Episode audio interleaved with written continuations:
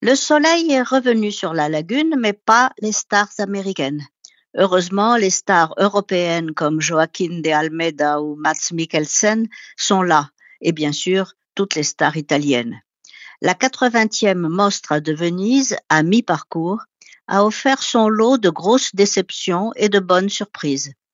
Parmi les déceptions, The Killer de David Fincher, adapté de la bande dessinée française Le Tueur de Mats et Jacquamont, nous fait vivre la tournée vengeresse d'un tueur à gages qui a manqué sa cible et entend faire payer à ses commanditaires leurs représailles sur sa compagne.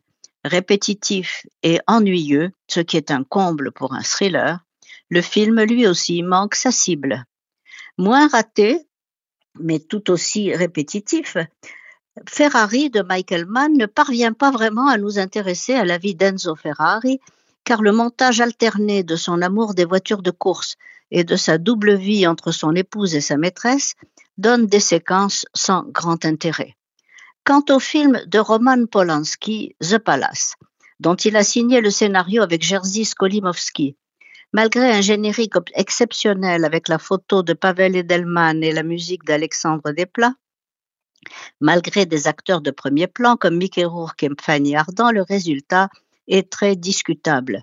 Ce réveillon du jour de l'an 2000 dans le grand hôtel de Gstaad est un sommet de burlesque social dans le style satirique des films de Ruben Ostlund, en plus caricatural encore.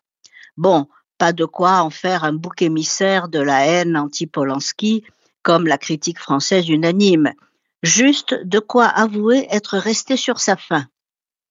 Mais Ostlund, lui, a obtenu une palme d'or à Cannes pour Sans filtre. Vous voyez bien qu'il y a deux poids, deux mesures. Heureusement, il y a les bonnes surprises du festival. Le film de Luc Besson, Dogman, est une réussite incontestable. Cette incroyable histoire d'un enfant meurtri par la vie qui trouve son salut grâce à l'amour que lui portent ses chiens est bouleversante et admirablement servie par Caleb Landry Jones, qui mériterait la coupe Volpi pour son extraordinaire interprétation. Dans, Maestro, Bradley Cooper interprète brillamment le grand compositeur et chef d'orchestre Leonard Bernstein, entièrement voué à la musique, mais écartelé entre une épouse et une famille qu'il adore et des pulsions homosexuelles irrésistibles. Dommage que Bradley Cooper n'ait pas pu venir présenter ce très beau film. Mais jusqu'à présent, mes deux films préférés sont hors compétition, L'Ordine del Tempo de Liliana Cavani, réunis dans une maison au bord de la mer un groupe d'amis, physiciens et enseignants, en proie à la peur de la chute sur Terre d'un astéroïde destructeur. Cette méditation sur le temps est une merveille de délicatesse qui trouve son point d'orgue dans la chanson de Leonard Cohen, Dance Me Till the End of Love.